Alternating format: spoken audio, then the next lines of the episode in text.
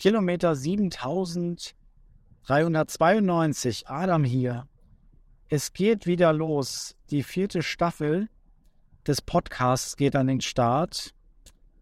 Eine Ahnung habe ich es genannt. AI, eine Ahnung.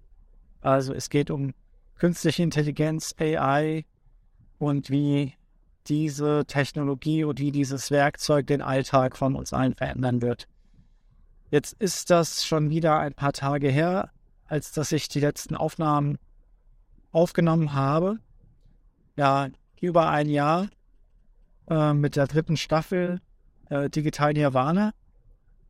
Und ich sitze wieder im Auto, konzipiere ein paar Ideen runter und möchte jetzt hier einen kleinen Teaser-Prolog starten, bevor die richtige Staffel losgeht. Diesmal soll es nämlich auch wirklich High-End-Tonqualität im Studio sein und nicht im Auto. Also, das erste, die erste äh, Staffel spielt auch im Auto und da ging es ums Lautdenken, also Ideen konzipieren und verrückte Dinge zusammen konzipieren. Das war 2019.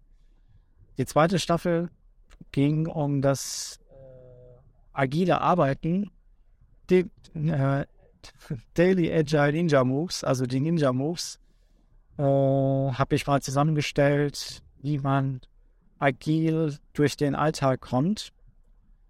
Dann ging es 2021 mit dem 52 Episoden Digital Nirvana los. Die Staffel wurde aber nie abgeschlossen, weil ich da leider erkrankt bin.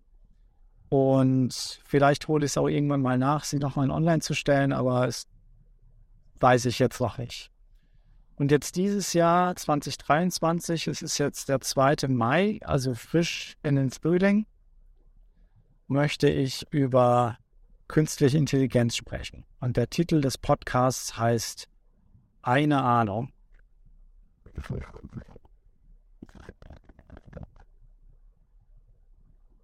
Worum geht es? Im Alltag sehen wir jetzt immer mehr Einzug von künstlicher Intelligenz. Angefangen mit Alexas und Home Smart Assistants, die einen umgeben, die die Sprache, die gesprochene Sprache in ja, Kommandos und Intents umwandeln. Über das allgegenwärtige ChatGPT jetzt, was anscheinend die ganze Welt verändern, revolutionieren sollen, von OpenAI über spezialisierte AIs, die dann zum Beispiel den Programmieralltag erleichtern, wie Tab9 oder eine Spracherkennung von äh, die Text-to-Speech, die Speech-to-Text-Analyse von Watson bis hin zu generativer AI, äh, wie zum Beispiel mit Journey, die Bilder erstellen kann oder DALI, die auf Prompts, auf Eingaben, äh, Text.